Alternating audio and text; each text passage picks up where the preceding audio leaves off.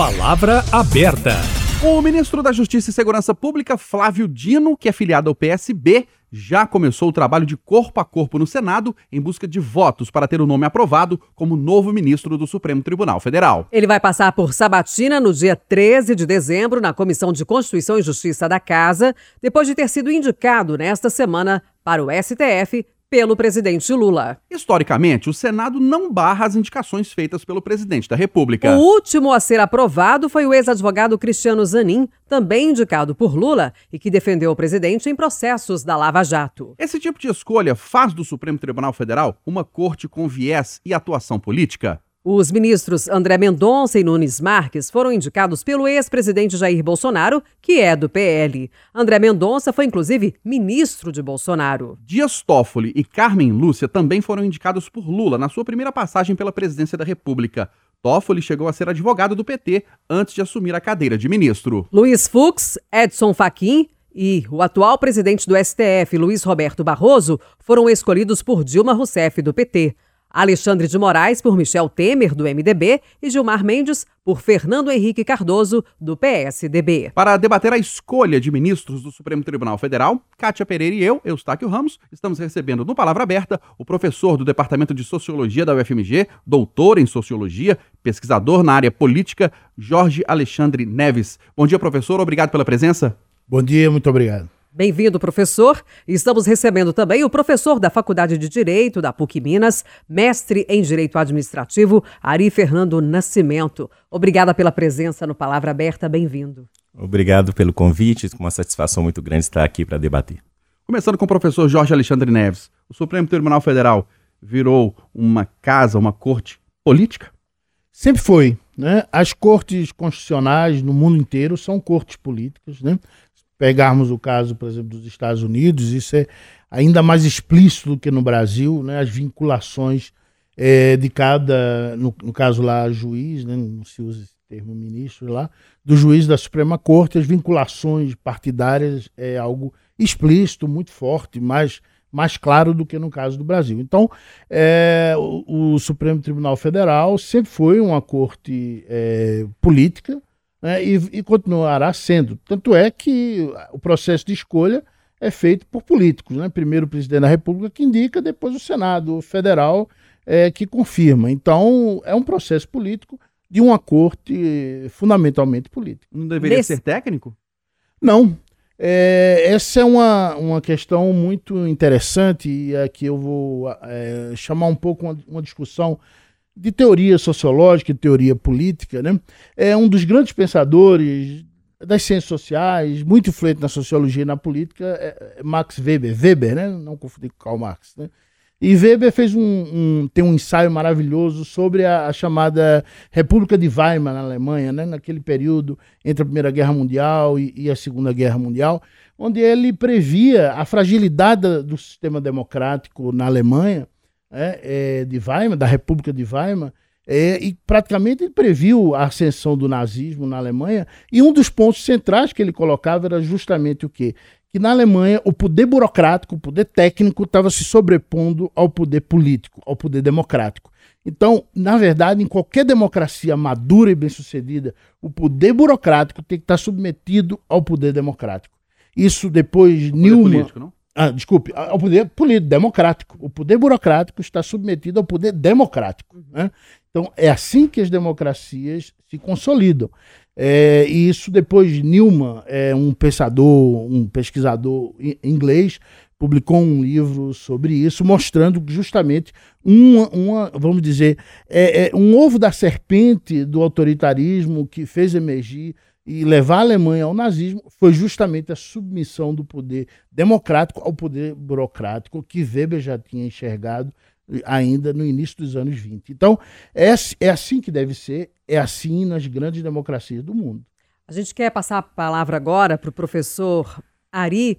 E na avaliação do senhor, o modelo de escolha hoje de ministros do Supremo Tribunal Federal pode levar a um perfil político barra ideológico da Suprema Corte? Ah, sem dúvida nenhuma, porque, como o professor já tinha apontado, e eu concordo plenamente com ele, no Supremo Tribunal Federal, nas cortes su superiores dos outros países, isso é uma constante. Todos os indicados têm que ter um perfil político, senão ele não é visibilizado. No nosso caso aqui, o artigo 101 da Constituição fala dos requisitos para se ter a possibilidade de ser indicado ao Supremo Tribunal Federal. E para outros tribunais também, em outras partes da Constituição. Então fala-se do notável saber jurídico, né? De ele ser uma pessoa destacada entre os seus dentro da área jurídica, sendo um, um, um pilar, uma, uma pessoa de projeção. Mas não adianta ser ter uma pessoa apenas de projeção. Ele tem que ter contatos políticos. Porque senão, aquele que o indicar, que é o presidente da República, no nosso modelo, jamais vai saber que existe essa pessoa. Haja vista essa situação envolvendo essa vaga no Supremo em que muitos movimentos queriam que fosse indicada uma mulher jurista negra, e o presidente simplesmente disse que não conhecia nenhuma mulher jurista negra. Ou ele falou que deveria ter mais é, é, oportunidade de conhecer pessoas com esse perfil. No entanto, entendo eu que o modelo que a gente tem hoje na Constituição está consagrado desde 1988 e dos males o melhor, né? Pelo menos eu acho que esse é o modelo que, que está aí e precisa ser observado. Mas, ah, pois não. É, já que o senhor tocou nessa questão de uma, uma mulher para o Supremo Tribunal Federal, como é que o senhor vê esse debate também sobre é, é, grupos sendo representados nos ministros? É, alguns, por exemplo, representando os grupos indígenas ou representando os evangélicos, como houve a polêmica no governo Bolsonaro. É, no caso da, da, da, causa feminina, como é que o senhor vê essa tendência, essa defesa que se faz? É, esse assunto eu acho bem interessante porque a partir da Constituição de 88 e com a possibilidade de se discutir tudo o que podia ser feito uh, de maneira mais democrática, de maneira mais aberta, esse tipo de discussão ele, ele aflorou na sociedade, coisa que não acontecia antes. Eu acho legítimo que haja esses grupos reivindicando esses espaços.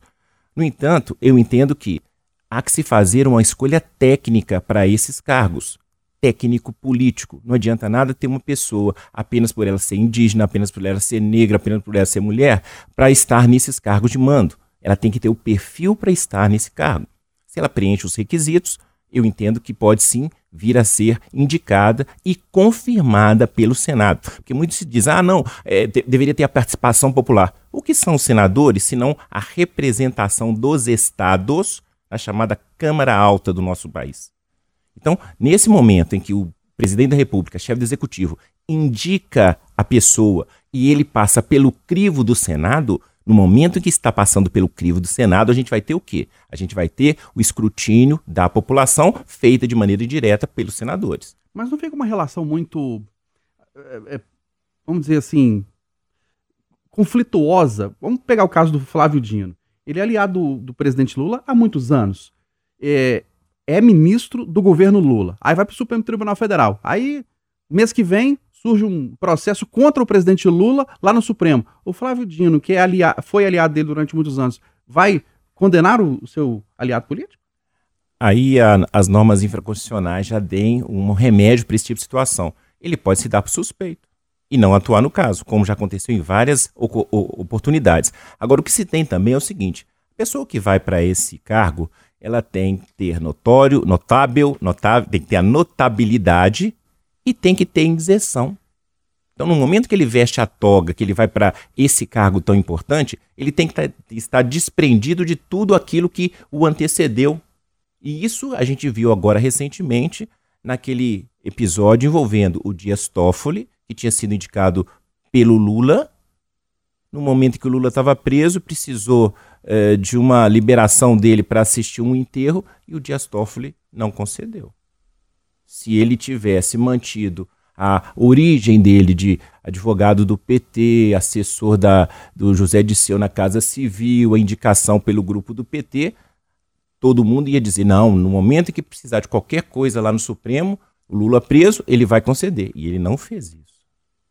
Então eu entendo que essa situação que, que os, os atuais ministros é, se deparam com ela no momento em que estão vestido, investido desse cargo, eles têm que estar com autonomia, com desprendimento para julgar de acordo com as suas convicções o que está na lei. Professor Jorge Alexandre, na sua abordagem inicial, o senhor considera né, positivo o modelo como é hoje e considerando até é, importante, é, necessário que haja uh, um, a política, né? Que a política esteja presente no perfil dos ministros do Supremo Tribunal Federal. Mas e as questões ideológicas? Por exemplo, o Flávio Dino. A gente. O, o, ele é conhecido grande público, as posições dele, né? A maioria das posições nos temas polêmicos. A gente entende ou subentende né, o que ele pensa. Isso é benéfico?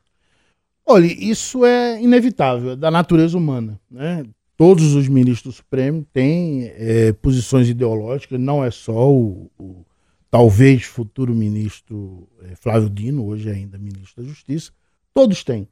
Agora, há um freio, né? É, é, há um freio institucional, é, há, há, um freio importante, que é a questão da estabilidade. Então, uma vez que você entra lá, você tem autonomia, você não sai mais, né? a não ser pela aposentadoria compulsória, né? mas há, é, é, você não pode ser desnomeado. Né? Esse é um freio importante. Mas há o freio que é a própria Constituição.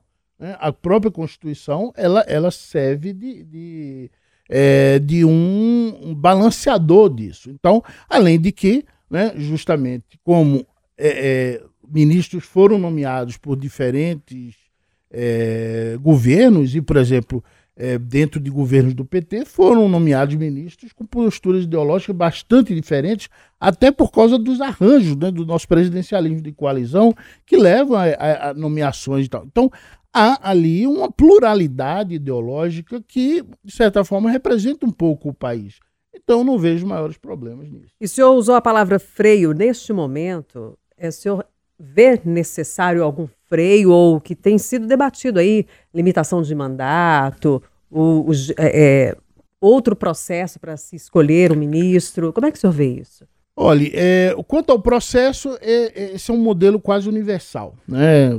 nos países de modo geral, esse é o processo, é um processo político é, fortemente. Agora, quanto a mandato, eu, por exemplo, é, curiosamente, o próprio é, ministro Flávio Dino, quando era deputado federal, deixou um projeto de lei, uma proposta né, de projeto de lei, um, um de, de é, para mandatos, né? Se eu não me, me engano, se era 10 anos, 8 anos, tem um outro que é de 8 anos e tal. É, no mundo há os dois modelos, modelos com mandatos, modelos sem mandato, por exemplo, pegar o caso dos Estados Unidos, que eu já falei aqui, lá é ainda mais radical, porque lá não há aposentadoria compulsória. Então há ministros que chegam perto dos 90 anos de idade, lá, juízes da Suprema Corte, que permanecem.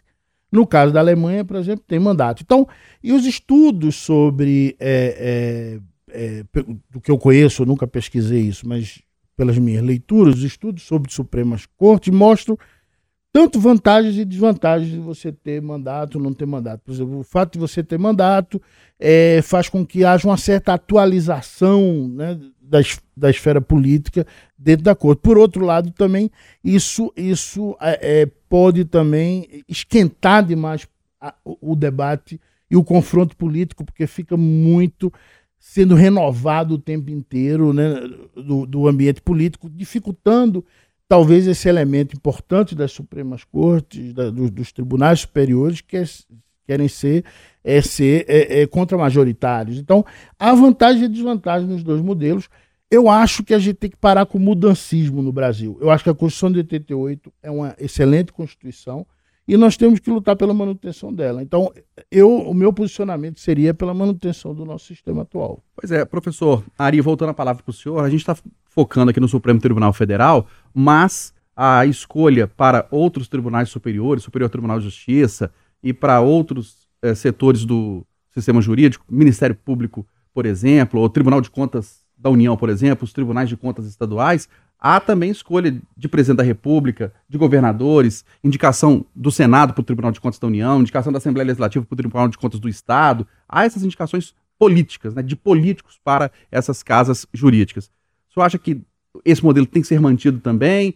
Tem que ser alterado? Tem que ser é, feito da, da forma que está? Eu entendo que esse modelo é o mais interessante porque, como o professor Jorge disse, é, a Constituição nossa de 88 ela é muito nova. Ela está ainda, eu costumo dizer para os meus alunos que ela é um bebezinho de 35 anos.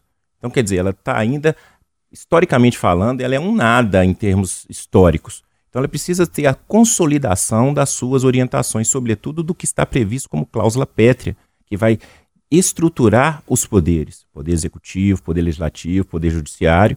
E eu entendo que esse modelo que está apresentado na Constituição é o melhor, tem que ser mantido. Agora, cada uma dessas instituições, com o passar do tempo, elas vão sofrendo internamente os ajustes. Como, por exemplo, na gestão da ministra Rosa Weber, ela conseguiu alterar o Estatuto do Supremo para acabar com aquela situação em que o juiz pedia vista e ficava com essa vista indefinida. Agora tem um prazo para que o processo que foi dado vista, ele possa voltar à pauta e ser julgado. Isso é um avanço, é uma, uma, uma, uma um controle, um controle fino que o Supremo Tribunal Federal fez e que os outros tribunais podem fazer também. Então, cada uma dessas instituições, elas têm condições de aprimorar o, o, a forma dos seus procedimentos para testar um serviço de qualidade. E sobre isso que o professor disse a respeito de vitaliciedade, dessas garantias que os, os ministros do Supremo têm e que os outros ministros dos tribunais superiores e desembargadores e juízes têm, isso é de fundamental importância para ter estabilidade nas decisões. Imagine se eu sou contrário a essa ideia de que se possa se fazer eleições para ministro do Supremo, por exemplo. Você imagina se faça uma ele... É, modifica-se a Constituição, o ministro Supremo vai entrar e vai ficar 10 anos. O que, é que ele vai fazer no oitavo ano? Será que vai poder ser reconduzido? Se não, depois de 10 anos, ele vai voltar para iniciativa privada. Como é que isso vai acontecer? Só no Supremo? E no Superior Tribunal de Justiça? E nos, nos, nos tribunais de justiça é, dos estados? E no Tribunal Federal? Por que só no Supremo? Então eu entendo que o modelo que a gente tem, ele é o melhor, precisa ser consolidado, mas precisa passar por algumas sintonias finas nos seus próprios regimentos, nas suas próprias instituições, nos chamados controles internos. E passando a palavra, voltando aqui para o professor Jorge Alexandre, inclusive a gente já está concluindo o nosso debate, algo mais que o senhor queira acrescentar, mas eu queria que o senhor falasse um pouco sobre as sabatinas que são feitas. Qual é a avaliação do senhor? É uma sabatina mesmo? É um bate-papo? É, ela, ela tem um resultado uh, positivo? É produtiva uma sabatina do candidato à, à vaga? Olha, eu acho que é, deveria ser. Né? Infelizmente, não, não tem sido uma, a prática, é, tem sido debates pobres. Né? Quando o debate esquenta um pouco, não é tanto por uma discussão técnica realmente, mas por uma discussão política um pouco rasteira. Aí eu acho que tem a ver um pouco com a qualidade é, é, tanto do candidato quanto dos membros do Senado. Né? Eu vejo nesse momento é, eu acho que, de modo geral, o Congresso Nacional está passando por um momento que não é muito bom. Eu lembro, eu chamo a lei de Ulisses Guimarães, né, disse que um, um, um correligionário de Ulisses foi reclamar, quando ele era presidente da Câmara, da qualidade dos colegas e tal. Aí ele disse: espera a próxima para você ver. Então, é, há, há, um elemento. Nós temos tido essa tendência de que a cada nova é, legislatura, a, a qualidade da nossa representação política tem piorado. Agora, nós temos aí processos institucionais que podem levar a uma melhora. Por exemplo, por incrível que pareça, a última mini reforma é, é, do sistema é, partidário eleitoral, eu acho que foi muito positiva. A cláusula de desempenho vai levar uma, uma melhoria, eu acho, do sistema político, reduzindo o número do que se, se chama na ciência política né, de, de, de partidos efetivos. E aí a relação do executivo com o legislativo vai se tornar mais fácil para se formar maiorias e tal. Então, mesmo um, um congresso que é, é, eu vejo como muito problemático nos últimos, nas últimas legislaturas, tem aprovado algumas regras institucionais é, interessantes. Acabamos de, de fazer algo histórico no Brasil, né? Que nós não que é aprovar uma legislação tributária de caráter progressivo. Né? Ontem o, o Senado é, é, fez por aclamação a aprovação da taxação dos fundos é, especiais e tal, então, que é um, um, um, elemento de justiça tributária. Então, também não vou só é, é, é jogar lama no, no, nosso Congresso, mas acho que a qualidade do debate dessas, nessas é, para passagem do para aprovação do nome do, dos ministros supremos tem sido abaixo do que deveria ser, mas é o que temos para hoje. Encerrando com o senhor, professor Ari Fernando Nascimento. Há alguns dias o, o Congresso Nacional aprovou a restrição às decisões monocráticas de ministros do Supremo Tribunal Federal, as decisões individuais. O senhor acha que, em alguns casos, em algumas ações, em alguns julgamentos, os ministros individualmente ou o Supremo têm exagerado, têm é, ultrapassado as suas atribuições? Ah, eu entendo que, sendo um órgão colegiado, as decisões têm que refletir o que o colegiado entende.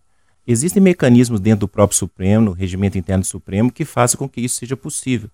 E essa forma que foi aprovada pelo Congresso Nacional, e se isso for promulgado realmente, obviamente vai vir, na minha opinião, algum partido político, alguém que tenha legitimidade para questionar a legalidade ou a constitucionalidade dessa lei, e o Supremo Tribunal Federal, com essa composição, vai dar pela inconstitucionalidade, porque nesse caso é, eles estão entendendo, pelo menos o corpo do, dos atuais ministros do Supremo, que se trata de uma invasão de competência, de querer roubar uma atribuição, porque algum, alguns casos excepcionais, sim, é preciso uma medida é, instantânea, uma medida liminar que esse ministro tem que dar, porque senão pode perecer o direito a, a de referendo do, do, do colegiado. É isso que eu entendo, que aí o colegiado se pronuncia. E isso em alguns casos já está acontecendo. Não acontecia, mas agora já está acontecendo o ministro dá o seu, o, seu, o seu entendimento, ele emite o seu voto em caráter liminar e depois isso é referendado aí num prazo máximo, aí, um, bem rápido, pelo colegiado. Isso acontecendo, você vai ter a noção de como o Supremo Tribunal Federal, que é um órgão colegiado, se posiciona sobre aquele assunto. E aí, decisão judicial a gente não discute, a gente cumpre. Nós estamos encerrando Palavra Aberta deste sábado. Debatemos aqui o modelo de escolha de ministros para o Supremo Tribunal Federal. Recebemos o professor do Departamento de Sociologia da UFMG, doutor em Sociologia, pesquisador também na área política, Jorge Alexandre Neves. Obrigada pela presença. Até a próxima. Obrigado. Recebemos também o professor da Faculdade de Direito da PUC Minas, mestre em Direito Administrativo, Ari Fernando Nascimento. Professor Ari, obrigado pela presença. Um ótimo fim de semana. Ok, muito obrigado. Estou à disposição sempre que precisar. E você pode acompanhar as edições do Palavra Aberta também nos nossos canais digitais, entre eles o YouTube.